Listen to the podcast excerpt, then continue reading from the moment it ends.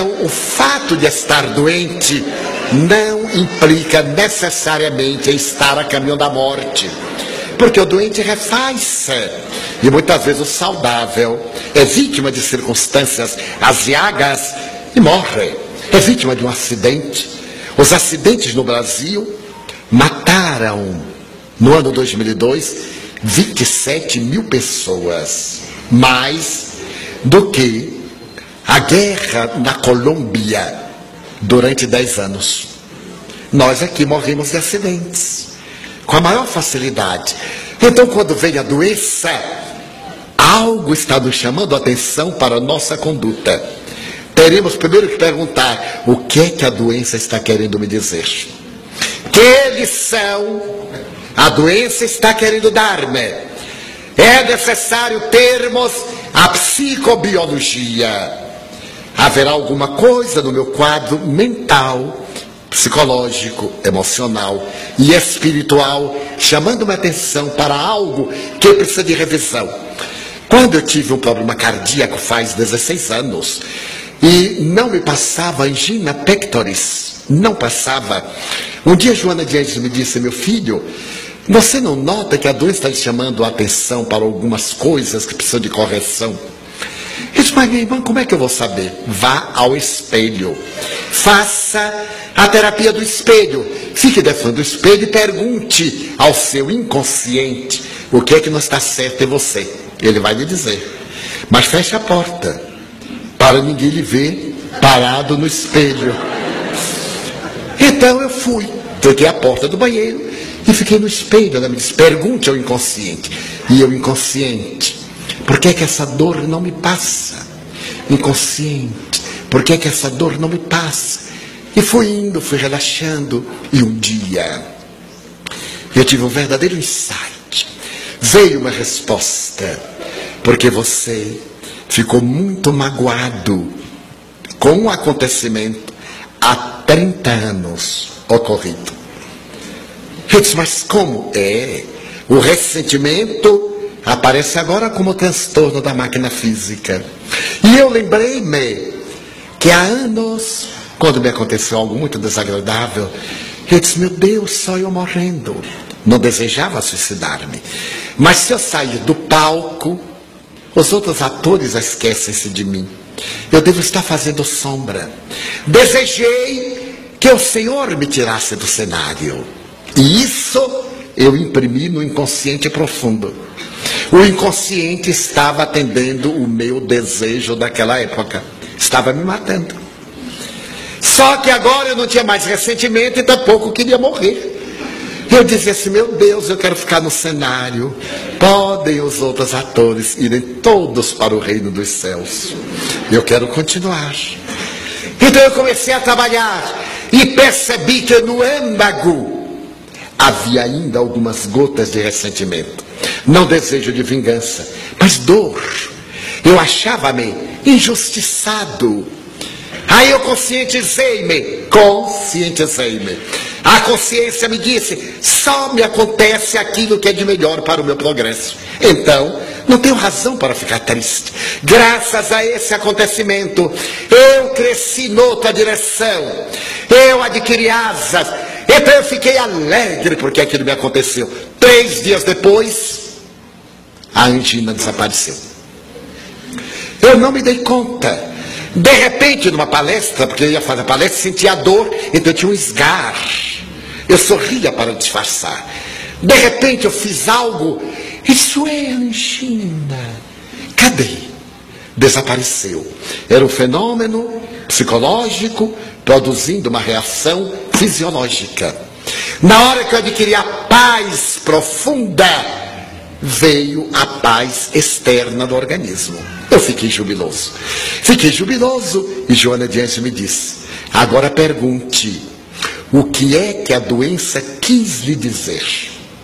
Que mensagem ela quis lhe dar? Porque na minha família não tinha ninguém cardíaco. Como eu pude ter uma parada cardíaca, morte aparente? Então eu perguntei, voltei ao espelho, me olhei e descobri que eu não me amava. Eu falava muito do amor, amava muito, pensava, mas não tinha um alto amor. Essa ternura por mim mesmo era rígido, não me permitia determinadas ocorrências, era muito austero, era muito duro para comigo mesmo. Herança de encarnações religiosas. Então fiquei me olhando e disse assim, mas por que, que eu exijo tanto de mim? Eu também sou gente. E aí eu vi uma voz dizer-me: aprende a perdoar-te, para que aprendas a perdoar o teu próximo. Tu tens o direito de errar. Quando errares, não te detenhas lamentando, vai adiante. Ninguém atinge o pináculo sem passar pela baixada. Aí eu fui descobrindo outros valores. Então comecei a me envolver em ternura, a descobrir coisas boas que não havia dado conta. Nós invariavelmente descobrimos aquilo que é pernicioso. Eu descobri que era fácil de me amar. Eu digo, é tão fácil de me amar, eu sou tão alegre. Pois eu vou ser mais alegre. Meu Deus, aí eu olhei para o rosto, que a gente não olha. A gente olha para a testa, para determinados ângulos, mas não olha para o rosto. Nem os pintores quando eles vão fazer autorretratos, eles se olham no espelho, porque não conhecem o próprio rosto. Embora memorizem o rosto dos modelos, não memorizam o próprio, porque não se olham.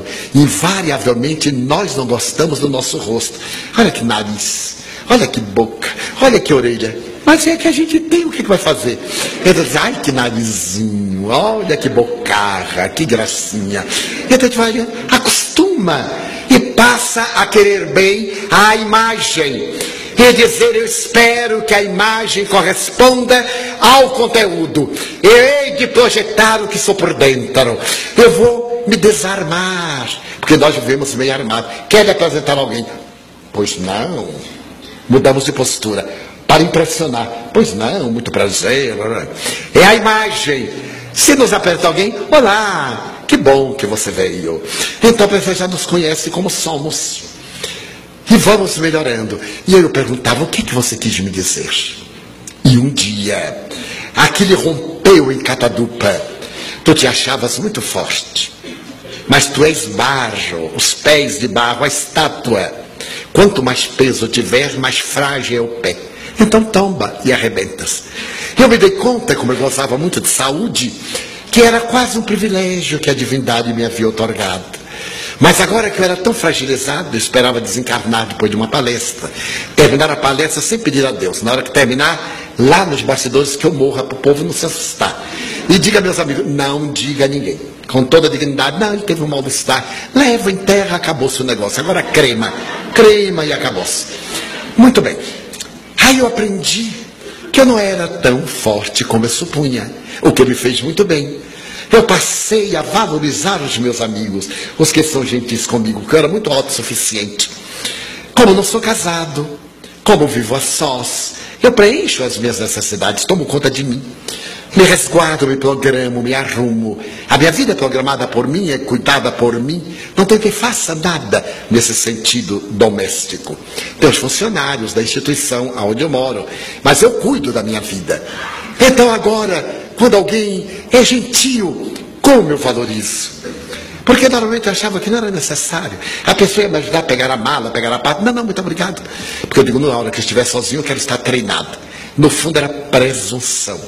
Agora se a pessoa diz, Divaldo, eu posso lhe ajudar? Olha, a mala vai lhe arrancar o braço, mas querendo pode. Porque eu carrego a mala rindo para dar a impressão que está leve. E quando vou pegar, vai.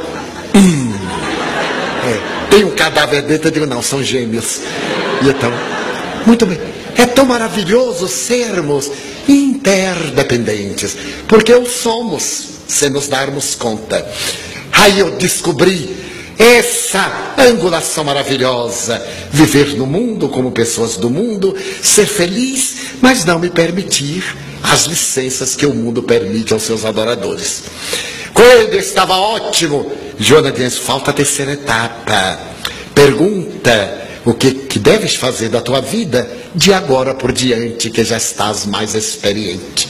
Corri ao espelho não era a imagem, espelho meu, espelho meu. Não era. Ele disse assim: o que, que você acha que eu devo fazer? O que, que você acha? E aí eu fui descobrindo, como se viesse de um abismo, do aparelho digestivo, não do cérebro, foi me ressumando aquela sensação: o que é que eu tenho que fazer da minha vida? Amar. Amar, gostar. Mas gostar realmente.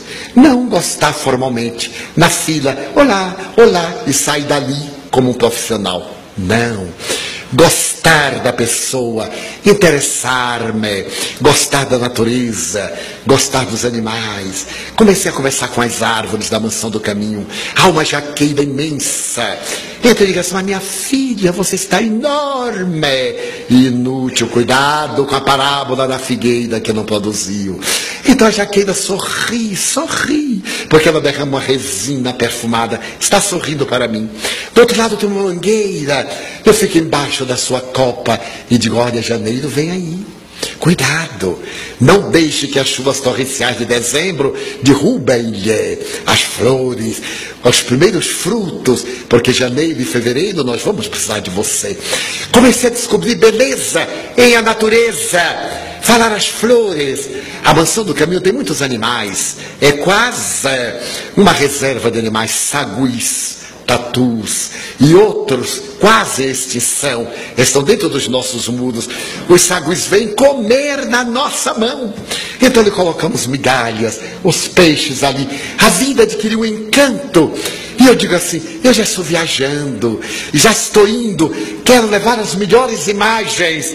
De vez em quando saio caminhando por toda a instituição, que é muito grande, pelo mato, pelas construções. E Esmadivaldo disse aqui: eu estou me despedindo. Quando a irmã morte chegar, eu quero levar essas lembranças, quero levar a lembrança de vocês felizes. E então, isso me fez um grande bem. E eu me esqueci da idade que tenho. Eu falei nesse tanto 78, mas acho que é 58. Então, perdi a idade. A idade é o estado emocional. Daí a doença não significa necessariamente que a gente vai morrer. Não deve ter medo da doença.